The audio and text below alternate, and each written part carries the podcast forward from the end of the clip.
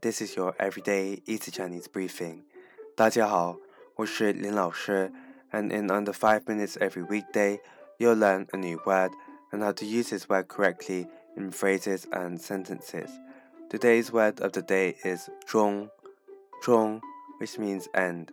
Let's practice by making different words, phrases, and sentences with 中. The first word is 终于,终于, which means finally. A way of using it in a sentence is 我终于到家了。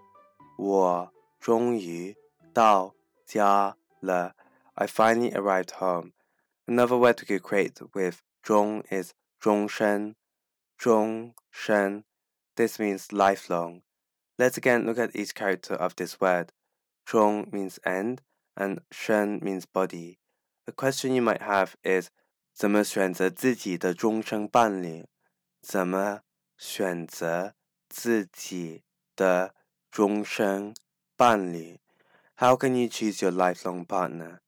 Finally, we could create the word 终点,终点, which means destination. The 点 here means point. A way of using it in a sentence is 我们终于到终点了。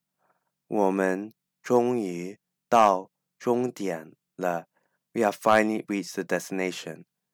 Today we looked at the word zhong, which means end, and we created other words using it. These are zhongyu, finally, zhongshen, lifelong, and zhongdian, destination. To see this podcast transcript, please head over to the forum section of our website www.everydayeasychinese.com where you can find even more free Chinese language resources. See you again soon for more practice.